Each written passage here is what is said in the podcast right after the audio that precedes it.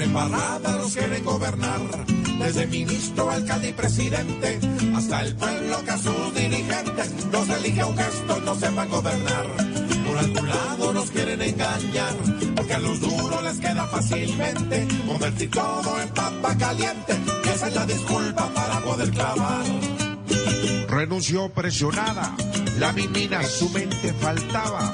Gasolina se instaló el Congreso colombiano, donde cuadran con pesos sus marranos. Piedad Córdoba debe declarar, ojalá no se deje estafar y Petro se atribuye el gran fallo que Ortega no nos tumbe con los gallos. Pero tranquilo, esto va a mejorar. No, no, no, no, sueñe despierto, que no, que no, que no, que no. Porque, señor, Con trampas que fabricas, quieren gobernar. Con impuestos que aplicas, quieren gobernar. Jodiéndonos de picas, quieren gobernar. Y uno como un se deja gobernar.